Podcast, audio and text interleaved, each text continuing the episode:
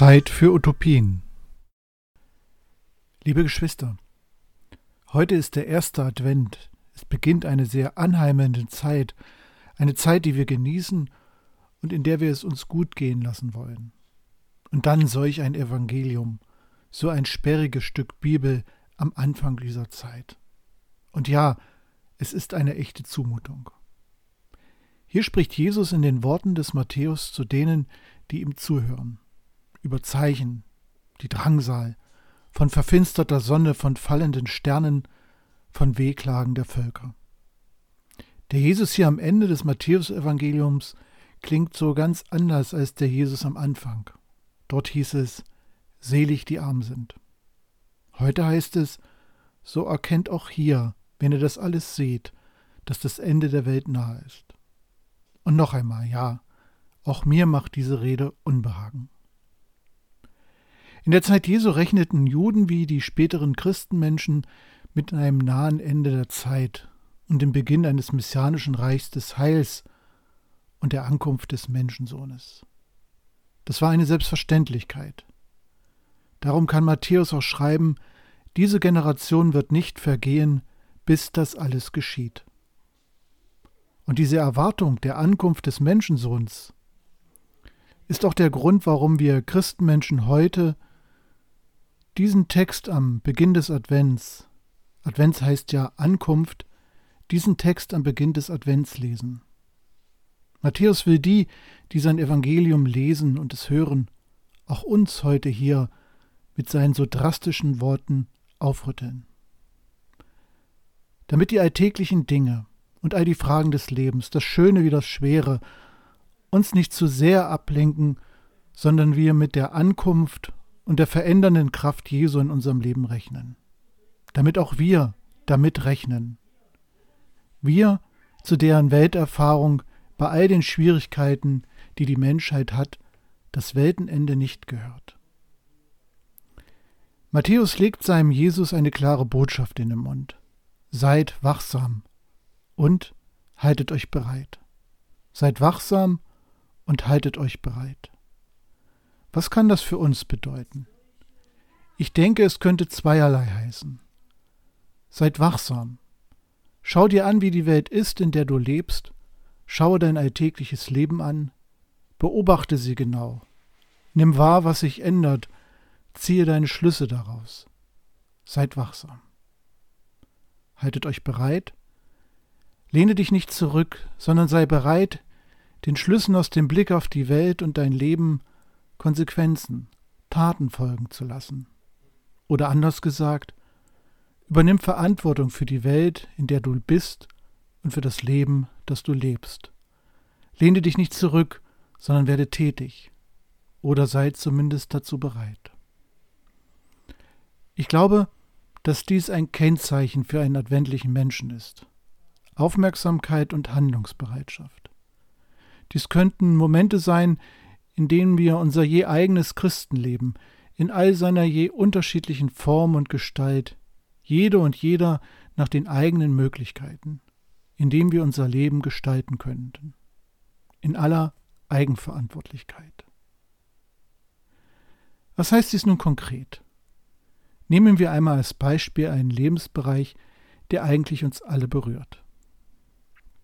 Im Stadtfeld einem Viertel, in dem ja viele auch unserer Gemeinschaft hier leben, gibt es diesen kleinen Bach, die Schrote. Eigentlich, so sagen die Stadtfelder, muss ein Kind mindestens einmal beim Spielen in das Wasser der Schrote fallen. Das ist heute nicht mehr so einfach, denn aufgrund der Dürre der letzten Jahre führt dieser Bach nur sehr selten Wasser. Er ist praktisch seit vier Jahren, im Sommer 2018 fing es an, ausgetrocknet. Oder im Harz sind viele der Fichten, die den Harz ja geprägt haben, verschwunden. Gut, es waren Monokulturen und die Fichten sind keine Bäume für Dürrezeiten. Der Borkenkäfer tat seines dazu. Die Bäume starben ab, und mit einem wachen Blick sehen wir die Folgen der Dürre auch in den Wäldern und Parks hier in Magdeburg und Umgebung. Schließlich, vor einigen Tagen war in Venedig wieder Aqua Alta, Hochwasser. Eine Sturmflut trieb das Meer in die Lagune, in die Stadt und auf dem Markusplatz. Vermutlich haben Sie dies in den Nachrichten gesehen. Bemerkenswert war, das erste Mal seitdem dies registriert wird, sprang der Pegel über zwei Meter. Zwei Meter vier, um genau zu sein. Nur dank der gigantischen Hochwasserschutzanlage, die den passenden Namen Mose trägt und rund sechs Milliarden Euro gekostet hat, blieb die große Katastrophe aus. Drei Beispiele für die Folgen der Klimaveränderung dieser Welt, die wir wachsam und aufmerksam wahrnehmen können. Und der Klimawandel wirkt sich ja in unseren engsten Lebensbereich aus. Denn zumindest die Schrote und der Harz sind ja quasi vor unserer Haustür. Spätestens das Hochwasser von Venedig, das sich aber auch in jeder anderen Küstenstadt dieser Welt abspielen könnte, macht einmal mehr deutlich, wie sich die Klimaveränderung auf das Leben der Menschen in der Welt aufwirkt. Auch auf unser Leben. Am vergangenen Wochenende fand die 27. UN-Klimakonferenz in Sharm el-Sheikh ihr Ende, ohne dass sich die Delegierten ernsthaft auf die Senkung des Ausstoßes der klimaschädlichen Gase Kohlendioxid und Methan verständigt hätten. Der UN-Generalsekretär Antonio Guterres, der qua Amt letztlich auch den von der Flut bedrohten Inselstaat auf einem Atoll im Pazifik vor Augen hat, sprach angesichts der ausbleibenden wirksamen Vereinbarung alarmierend davon, dass die Menschheit sich auf dem Highway zur Klimahölle befinde, sie habe aber den Fuß immer noch auf dem Gaspedal. Sie könnten jetzt fragen, warum gerade dieses Thema am ersten Advent? Ich denke, weil der Umgang mit dieser Welt eine zutiefst spirituelle Frage ist. Nicht umsonst nennt der heilige Franziskus in seinem Sonnengesang die Welt unsere Schwester Mutter Erde und Papst Franziskus die Welt unser gemeinsames Haus. Die Schöpfung die uns allen anvertraut ist. Darum heute Wachsamkeit und Handlungsbereitschaft.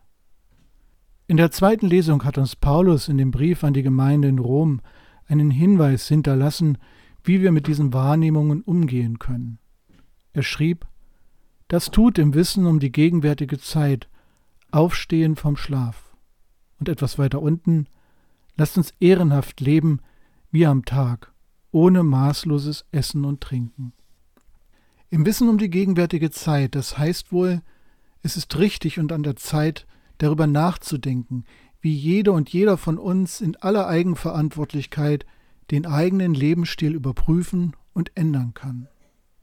Und ich denke angesichts der Tatsache, dass die staatlichen Verantwortlichen in der Welt sich so schwer damit tun, sich zu vereinbaren, bleibt uns nur der Weg der Eigenverantwortlichkeit.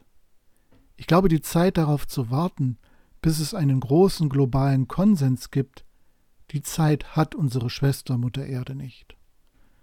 Eigenverantwortung, damit die Spur in dieser Welt, die wir alle, du und ich, durch unseren Gebrauch der Ressourcen hinterlassen, ein bisschen kleiner wird. Vielleicht bedeutet dies eine Einschränkung an Fleisch- und Milchprodukten. Das kann ja durchaus Sonntagsbraten heißen und nicht jeder muss Veganer sein aber doch etwas weniger täte gut. Vielleicht bedeutet das Veränderungen an der Form des Reisens, eher mit dem Zug als mit dem Flugzeug in die Ferien. Und nicht jede Fahrt muss in einem Auto erfolgen, wo doch die meisten von uns hier gut in einer Stadt leben. Und es bedeutet auch einen geringeren Gebrauch an Energie, nicht erst dann, wenn die Rechnung von der SWM in die Höhe schießt. Es braucht wohl eine Änderung unseres Lebensstils, nicht schlechter, aber doch einfacher und rücksichtsvoller unserer Schwester Mutter Erde gegenüber. Solch eine Art unseres Lebens kann ein Ausdruck für einen adventlichen Menschen sein, wachsam und bereit. Paulus, dieser Mensch des Advents, sagt vielleicht in unsere Zeit hinein, das tut im Wissen um die gegenwärtige Zeit, aufstehen vom Schlaf. Ja, werden wir wach, ändern wir unser Leben, ändern wir unseren Lebensstil. Nicht schlechter, aber einfacher. Für die Generationen nach uns.